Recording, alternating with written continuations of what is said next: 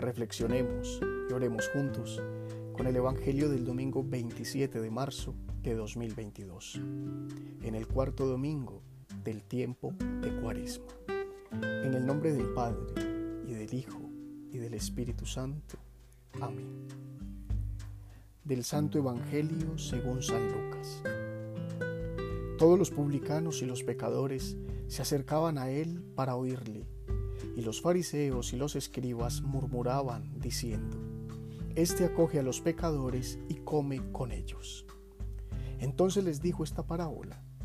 Un hombre tenía dos hijos, y el menor de ellos dijo al padre, Padre, dame la parte de la hacienda que me corresponde. Y él les repartió la hacienda. Pocos días después, el hijo menor lo reunió todo y se marchó a un país lejano, donde malgastó su herencia viviendo como un libertino. Cuando hubo gastado todo, sobrevino un hambre extrema en aquel país y comenzó a pasar necesidad.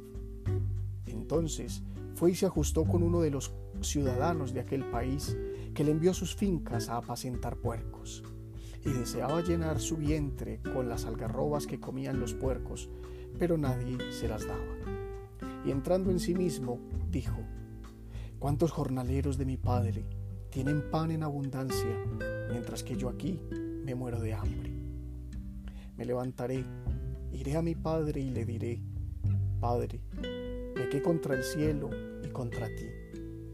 Ya no merezco ser llamado hijo tuyo. Trátame como a uno de tus jornaleros.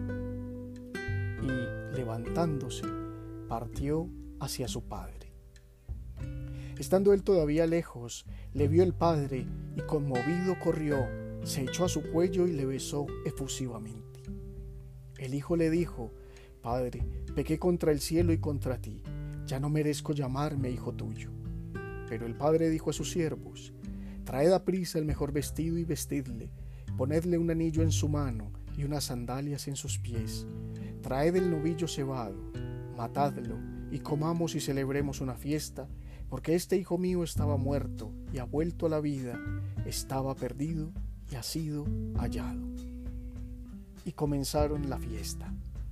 Su hijo mayor estaba en el campo, y al volver, cuando se acercó a la casa, oyó la música y las danzas y llamando a uno de los criados le preguntó qué era aquello.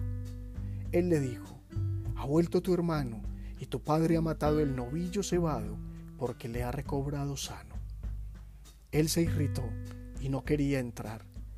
Salió su padre y le suplicaba, pero él replicó a su padre, Hace tantos años que te sirvo y jamás dejé de cumplir una orden tuya, pero nunca me has dado un cabrito para tener una fiesta con mis amigos. Y ahora que ha venido ese hijo tuyo, que ha devorado tu hacienda con prostitutas, has matado para él el novillo cebado. Pero el padre le dijo, Hijo, tú siempre estás conmigo y todo lo mío es tuyo. Pero convenía celebrar una fiesta y alegrarse, porque este hermano tuyo estaba muerto y ha vuelto a la vida, estaba perdido y ha sido encontrado palabra del Señor. Gloria a ti, Señor Jesús. El cuarto domingo de Cuaresma nos trae tal vez la parábola más hermosa contada por Jesús en los Evangelios. La parábola que nos muestra esa imagen real de un Dios Padre lleno de misericordia. Ha sido llamada el Evangelio en el Evangelio. Todo sucede en una historia en la que cada uno de nosotros tiene participación, si así lo queremos. Es una parábola del reino que no excluye a nadie, sino que encarna perfectamente la realidad de cada hijo de Dios y del mismo Dios. Todo comienza cuando se acercan a escuchar a Jesús tantos pecadores y escribas y fariseos. Y estos últimos, como es costumbre, comienzan a murmurar en contra del Maestro porque come con pecadores y los acoge cuando los otros los rechazan. En este momento es cuando Jesús narra la perla con la que mejor expresa cómo el amor y la misericordia de Dios son totalmente contrarios a los juicios del mundo. Y comienza a contar la historia de un padre y de sus hijos. El padre, que es Dios, los hijos que somos nosotros, interpretados tanto en la figura del mayor como del menor. Pero el verdadero protagonista de la parábola no es tanto el hijo menor como sí lo es el padre. Siempre nos han enseñado y hemos hecho hincapié en el pecado del muchacho, atrevido, indolente, hasta el punto de reclamar en vida lo que le correspondía después de la muerte del padre. Bienes que malgastó en un soplo, queriendo vivir una vida a su antojo, buscando una libertad aparente que lo llevó al libertinaje, a la mendicidad y al hambre. La ausencia de todo lo que le proporcionaba seguridad a su soberbia lo hizo retornar a eso que jamás debió haber dejado. Y es ahí cuando entra en escena el verdadero protagonista, el Padre, quien tal vez nunca dejó de otear el horizonte, siempre en espera de su Hijo. Lo vio desde lejos, dice Lucas, y corrió a su encuentro, acortándole el camino. No vio al mendigo, ni al rebelde, ni al harapiento, vio a su Hijo, al que con dolor también vio partir de la casa pero el que ahora recuperaba para la vida. El padre lo miró con amor y lo llenó de ternura con sus besos, sin importar las condiciones en las que volvía. Le restituyó la dignidad perdida y le devolvió un lugar sin pedirle nada a cambio.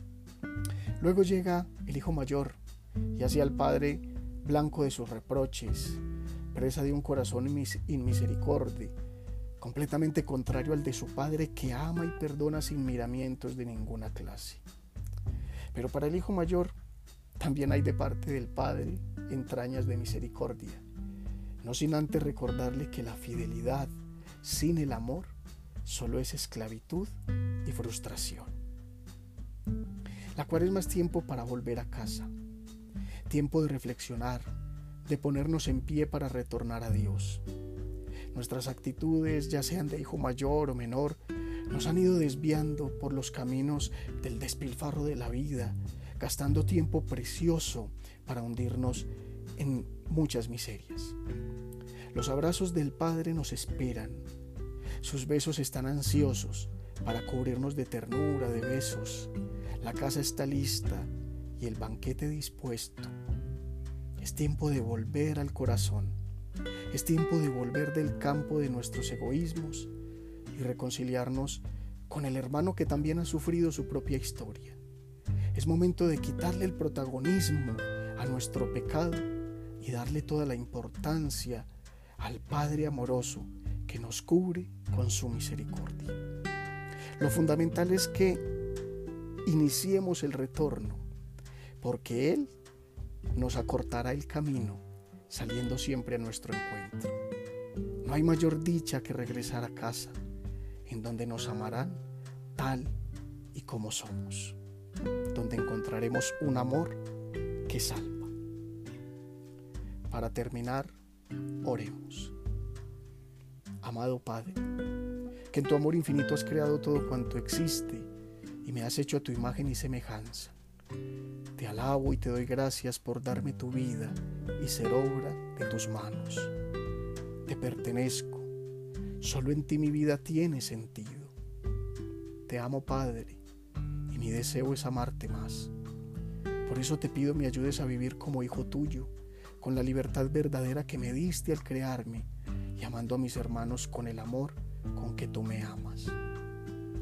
Deseo comprometerme en la construcción de tu reino ayudando a hacer de este mundo un paraíso de amor.